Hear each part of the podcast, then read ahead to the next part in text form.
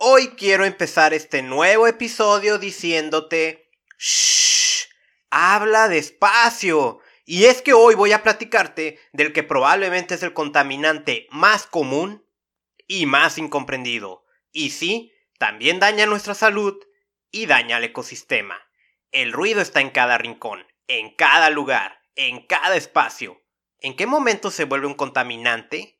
¿Puedo evitarlo? ¿Me puedo proteger? En un momento lo vas a descubrir. Así que, bienvenido al podcast que te enseña cómo es que la contaminación también deteriora tu salud y de que hay algo que puedes hacer para protegerte. Te saluda Carlos Bustamante y empezamos.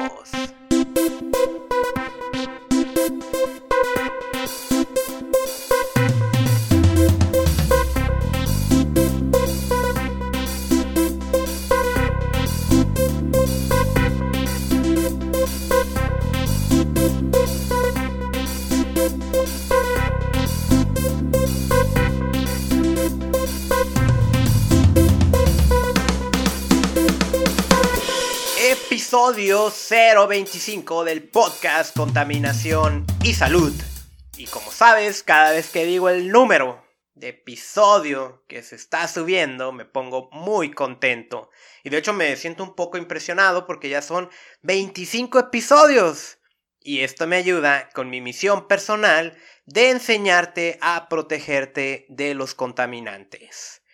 Tema de hoy, el ruido, porque el ruido también nos afecta y el ruido es un contaminante, y si te confieso algo, lo estoy grabando un poquito motivado porque cada vez que me pongo en el micrófono a grabar algún tema, sufro por este tema de contaminación de ruido, por algo que pasa afuera, un vehículo pitando, perros ladrando, vendedores con el claxon y todo esto.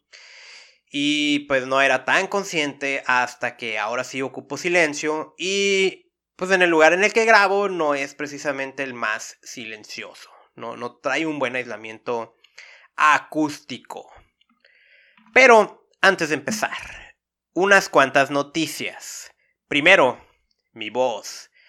Yo sé que vas a estar escuchando un poco distinta mi voz y no es que la haya mejorado o me haya entrenado o algo. Sencillamente estoy utilizando un micrófono distinto. Y no lo compré, sino que bueno, no lo acabo de comprar. Eh, lo compré cuando empecé con el proyecto del podcast. Lo utilicé muy pocas veces, precisamente por el tema de contaminación de ruido. Es un micrófono de mejor calidad que el que utilizo habitualmente, pero es muy sensible. Cualquier ruidito, por ejemplo, voy a tronar los dedos, seguramente se va a escuchar. Y pues cualquier ruidito que pase afuera se mete al micrófono. Eh, dejé de utilizarlo por lo mismo. Eh, el que está utilizando es un iPhone con, los, con el micrófono que ya trae incluido eh, en los audífonos, los AirPods. Y graba bien, pero sí hay una mejor calidad con este micrófono. Y aparte yo soy una persona que cuando está hablando se está moviendo mucho y constantemente le pego al micrófono y eso se escucha. Al final de cuentas se trata de ofrecerte una mejor calidad de grabación para que disfrutes este contenido me dices ahí en los comentarios de la plataforma que me estés escuchando qué te parece este micrófono. Espero que no ladren perros ni no pase nada, eh, pero quiero darle otra oportunidad. Así que, eso es por un lado. Por otro, y ha estado circulando en redes sociales que si te gusta tomar té en bolsita, estás consumiendo microplásticos. Este es de un artículo calientito todavía, recién publicado por McGill University. Es un instituto educativo que está en Canadá. Eh, yo leí ya el artículo original. Yo te recomiendo que hagas eso. Cuando, cuando salga una noticia en los medios de algún tema, que algún estudio o algo, eh, no es que no hay que tenerle confianza a los medios de comunicación habituales, pero a veces se entiende de una manera distinta a lo que se publica, entonces entre más cerca te vayas a la, fuente original, mejor. Pero, pues en términos generales, sí, es correcto todo lo que se está diciendo. Eh, analizaron el té. el, té que se prepara en estas bolsitas, el que encuentras en cualquier tienda. Y pues ya hace varias semanas había salido publicado un artículo sobre la cantidad de microplásticos que comemos, que inhalamos o que podemos estar consumiendo en botellitas de plástico desechables. Y pues esos números se quedan bastante cortos con la cantidad de microplásticos que obtenemos si consumimos té. Esto me preocupa. Porque a mí me encanta tomar té. De hecho, yo pensaba hace tiempo que esa bolsita era de papel. Ya después, o sea, yo ya sabía que era de, de plástico. Parece papel, pero no. Es polipropileno. Esa bolsita donde viene el té. Hay gente que, que de hecho, pensando que es papel, eh, lo, lo, lo, mete a la composta, ¿no? Y pues no, no es plástico. Y siempre que tú combines plástico con alimento caliente o bebida caliente, es una pésima combinación porque se va a transferir parte del contenido a tu alimento, incluyendo microplásticos e incluyendo otras sustancias. Como ya lo he dicho varias veces en este podcast, el tema de los disruptores endocrinos que tanto daño pueden ocasionar a tu salud, como el desarrollo del cáncer, la probabilidad de aumentar el riesgo de que desarrolles diabetes, entre otras cosas. Así que esa es la noticia. Eh, recomendación, cuando compres té, cómpralo a granel o, digo, hay muchas centrales de abastos, eh, tiendas orgánicas, eh, botánicas, entre otras, donde lo puedes comprar o en otro tipo de presentación utiliza una cápsula para prepararlo de... Bueno, yo utilizo una que es como acero inoxidable. Eh, porque hay, otras cápsulas eh, donde agregas el contenido, pero es plástico y seguimos estando en ese problema. Entonces, eh, pues no, es mejor a granel. De hecho, te va a salir muchísimo más barato y te van a dar una cantidad brutal de contenido. No hay que dejar de consumir té, el té puede ser muy saludable, de hecho te puede ayudar a desintoxicarte de ciertos contaminantes dependiendo qué té es el que estés consumiendo, pero ya vamos a dejar de consumir el de bolsita, ¿sale? Otra cosa, ahora en la semana, bueno, si recuerdas el episodio anterior que grabé al aire libre, eh, te hablaba de la experiencia mía trabajando con gobierno, y la cuestión ambiental y yo decía que prácticamente ya estaba yo en el inicio de una nueva etapa, seguramente ya se había acabado esa aventura, pues sí, pues, ya tengo una semana fuera de ahí y no veo señales de que vaya a continuar ahí, no importa, me encantan las aventuras, aunque sea incómodo, me encanta nuevas cosas, no, no, no me gusta estar estático. De hecho, ahora voy a tener un poquito más de tiempo de de esto de contaminación y salud, de atender la fanpage e Instagram, lo tengo muy medio vacío, y sobre todo de grabar más episodios del podcast en un mejor horario donde precisamente tenga menos ruido para una mejor calidad. Y pues, ¿qué, es lo que hice ahora en la semana? Eh, me fui de voluntario con un proyecto fronterizo de educación ambiental. Ahí si recuerdas episodio 013 de entrevista a la directora Margarita Díaz. Tienen un programa de monitoreo del agua, un programa ciudadano, y ahí tienen un laboratorio aquí en Playas de Tijuana. Y me, invitaron a tomar muestras, a llevarlas al laboratorio, a prepararlas para analizarlas. Lo que le analizan son eh, microorganismos, eh, bacterias, vaya. Eh, estas bacterias que encontramos en aguas negras.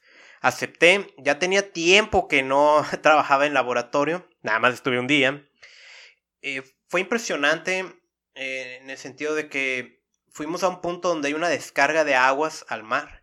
Es una cantidad impresionante. Yo por eso siempre que me preguntan que si me puedo meter a, al agua, al menos aquí en este tipo de playa, pues en teoría no hay riesgo, pero yo no lo haría.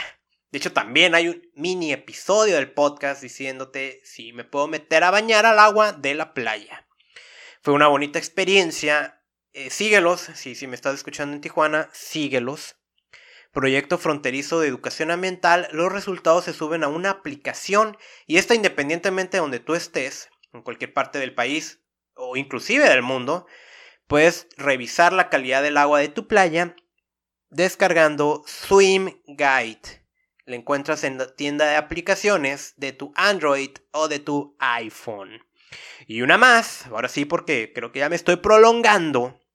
Si vives en Tijuana y me estás escuchando en octubre del 2019, eh, precisamente ahora porque estoy haciendo una transición hacia nuevas aventuras, estoy preparando un curso gratis para personas que estén haciendo algo a favor del medio ambiente sobre cómo manejar sistemas de información geográfica. Esta es una herramienta buenísima y lo estoy haciendo porque quiero que nos profesionalicemos. Eh, los grupos de ecologistas pues normalmente estamos recogiendo basura en campañas de limpieza y plantando arbolitos, lo cual está muy bien y me parece que es lo básico de lo básico. Si nunca has plantado un arbolito, no creo que te puedas llamar ambientalista o ecologista. Pero también creo que hay que sumarle unas cuantas rayitas más, subirle un poquito de nivel, y eso es lo que quiero hacer. Y como una forma de agradecerles por salvar el planeta, estoy preparando este curso que va a ser gratis para personas que hagan algo por el medio ambiente. Todavía no tengo una fecha. no, no va a tardar mucho, ¿no? Y lo voy a dar. Por si te interesa o conoces a alguien que le interese, pues escríbeme ahí en Facebook. La página se llama Contaminación y Salud. El nombre de usuario es arroba contaminación y salud. De hecho, te paso mi correo electrónico. Carlos Bustamante 10 arroba gmail.com. También puedes encontrar información de contacto en contaminacionysalud.com. Recuerda, Tijuana, curso gratis, Sistema de Información Geográfica, octubre 2019. Ruido. El ruido, un contaminante que yo semana tras semana sufro cuando me pongo a grabar el podcast. Y como te decía, yo me volví consciente de este problema. Precisamente ahora sí que ocupo silencio porque lo único que tiene que salir de tus bocinas es mi voz. Y pues es un problema que todos los que vivimos en ciudades sufrimos. De repente ya no estamos conscientes porque ya nos acostumbramos. Pero claro que nos perjudica. Y perjudica al medio ambiente. El ruido desplaza o ahuyenta especies de fauna. Eso es obvio, aunque precisamente ya no nos damos cuenta y pues vamos, vamos empezando, ¿no? De hecho, el, ruido es... Normalmente se le ve más en aspectos de laborales, si en tu centro de trabajo hay mucho ruido, eh, ahí es donde más se le presta atención, pero nos olvidamos que al exterior también hay ruido. De hecho, hace 10 años yo trabajé en una empresa en el área del tratamiento de aguas residuales y había un montón de bombas y equipos mezcladores y cosas golpeando y se activaban, desactivaban, sonaba la alarma, se apagaba. Era cuando yo entré la primera vez, era una cantidad impresionante de ruido. De hecho, a veces me tocaba trabajar solo, por ejemplo, en tiempos de extras. Yo prendía la planta y la apagaba. Y cuando la apagaba, que quedaba todo en silencio, me resultaba molesto, ¿no? Porque ya me había acostumbrado al ruido. Ahora la pregunta es, ¿me, afectó? Pues seguramente sí, era, eran ruidos bastante, niveles de ruido bastante, bastante altos. Ahora, estos ruidos bastante altos muchas veces los sufrimos día a día y nuevamente no nos damos cuenta. Por eso voy a compartirte información. Por ejemplo, tal vez no lo sabes, pero hay un Día Internacional de la Concienciación, perdón, un Día Internacional de la Concienciación sobre el Ruido. Y normalmente se celebra el 25 de abril de cada año. El ruido es un contaminante invisible y es muy peculiar. Ahorita yo te acabo de decir que fui a tomar muestras de agua de la playa. Ahí es un contaminante que entra al agua y ahí está y con la marea y todo se va diluyendo porque pues le va entrando más agua. Sin embargo, pues la descarga continúa y sigue agregando contaminantes. Ahí está. ¿sí? Hay otro tipo de contaminantes, por ejemplo, el aire tiene una función parecida. Emitimos contaminación al aire y pues el viento sopla, lo traslada de un lugar a otro. Sin embargo, el ruido es interesante y piénsalo. El ruido ahí está, no lo vemos, no lo leemos, no lo podemos probar, nada de esto. Ahí está. Y en el momento en el que dejamos de generar ruido, desaparece. Entonces, ¿por qué es un contaminante? Y bueno, se le, se le conoce como contaminante invisible por esta situación.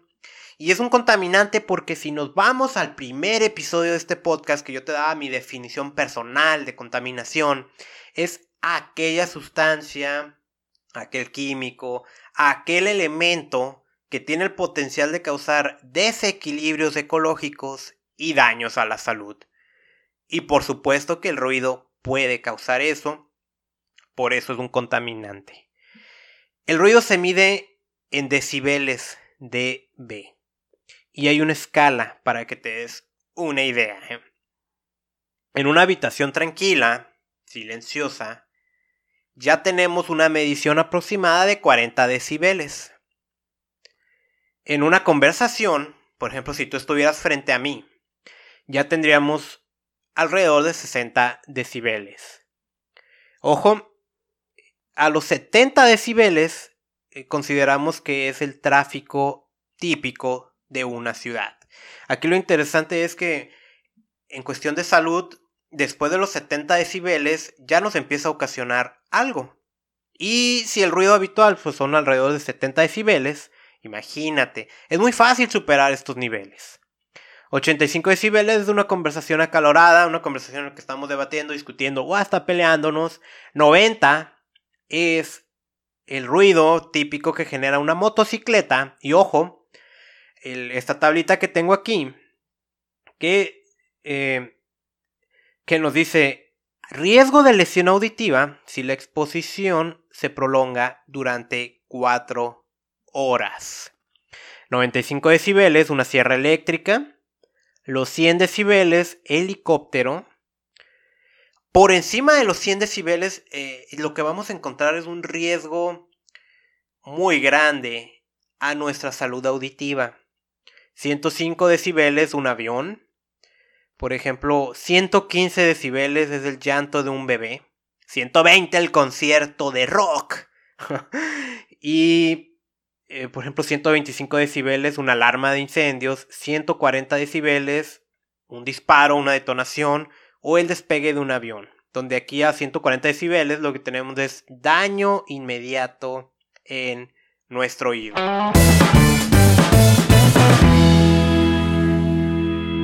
Antes de que continuemos con el podcast, te pido solo un momento para decirte algo muy importante.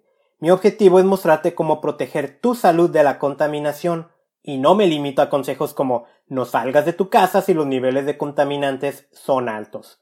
Uno de los tips que doy es el consumo de nutrientes que se han probado científicamente que reducen o inclusive neutralizan el daño de aquellas sustancias peligrosas que están en nuestro entorno. La prioridad para obtener estos nutrientes es a través de la alimentación, pero esto nos vuelve a llevar a otro problema ambiental.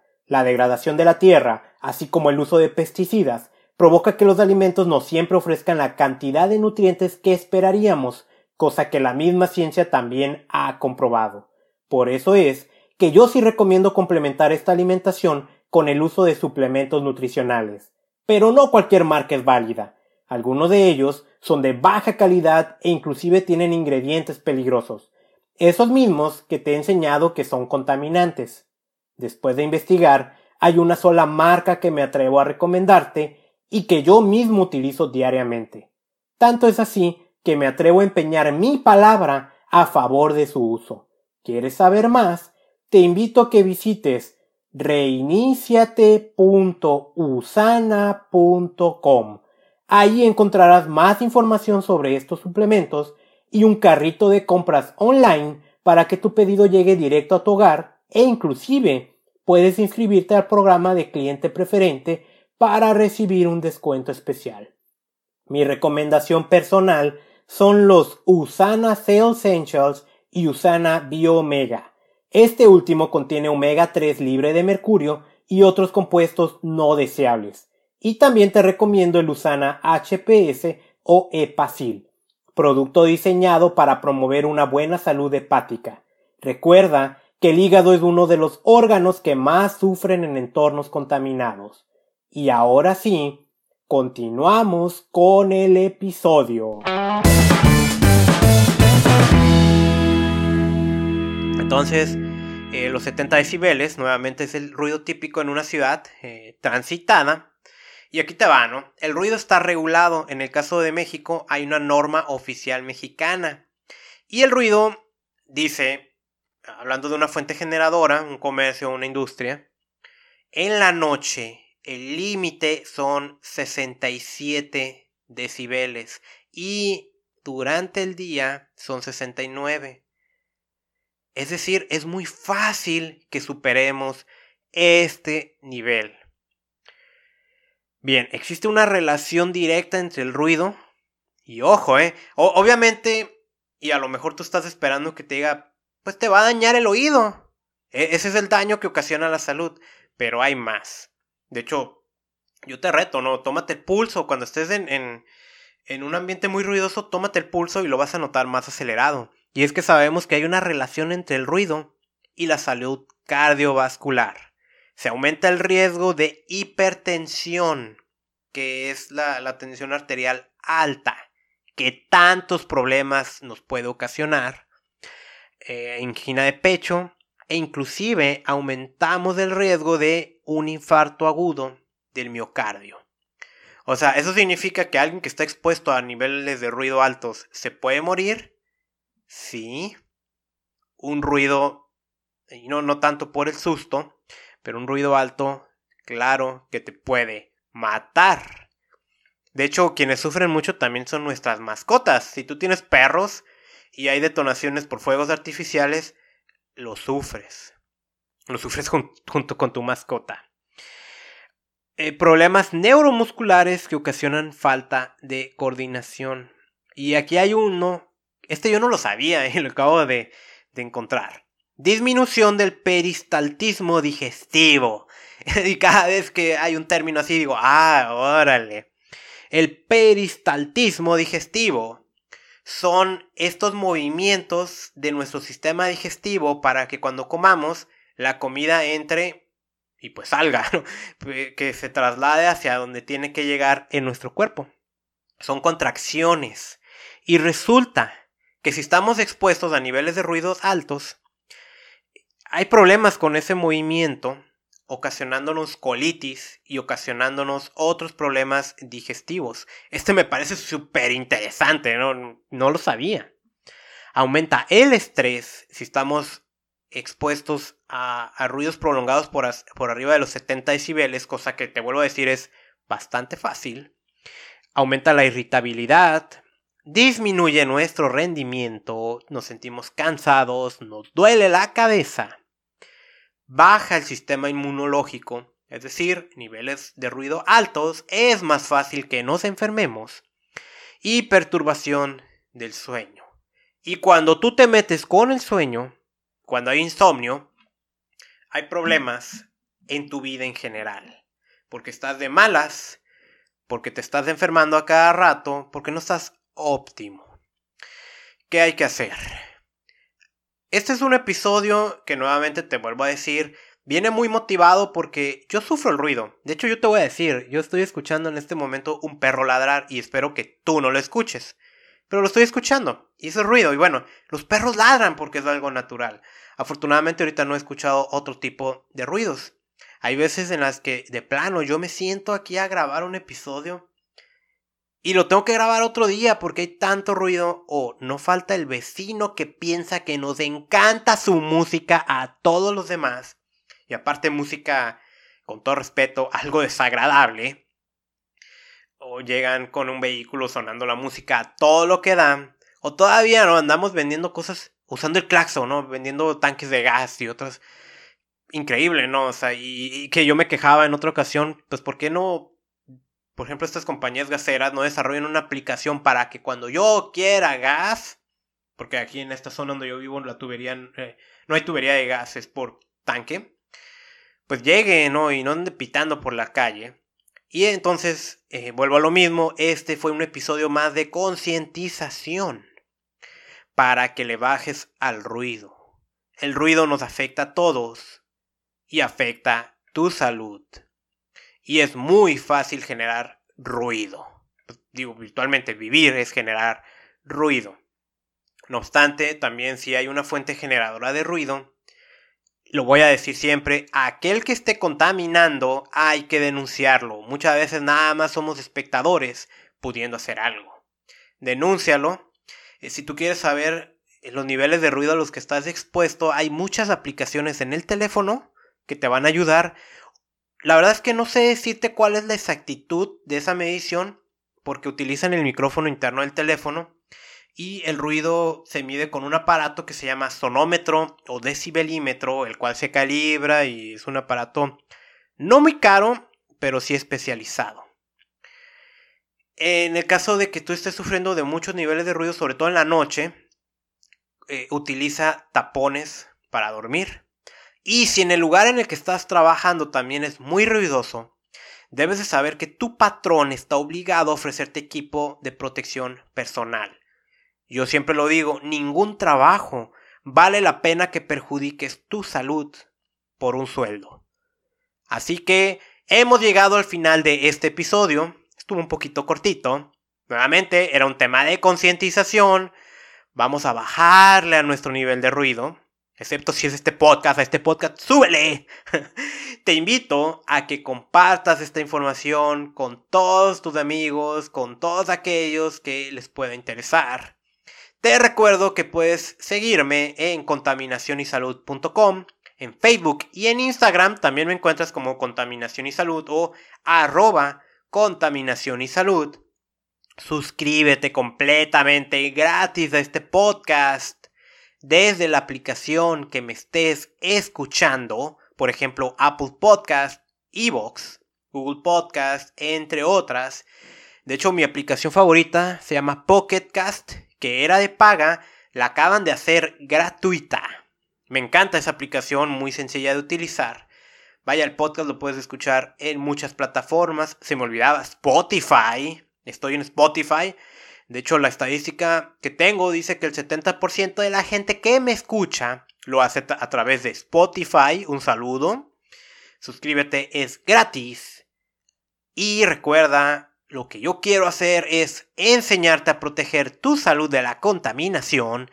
Te saluda Carlos Bustamante grabando desde la ciudad de Tijuana y pronto voy a volver con más información. Ten un maravilloso día, ten una maravillosa semana. Hasta luego.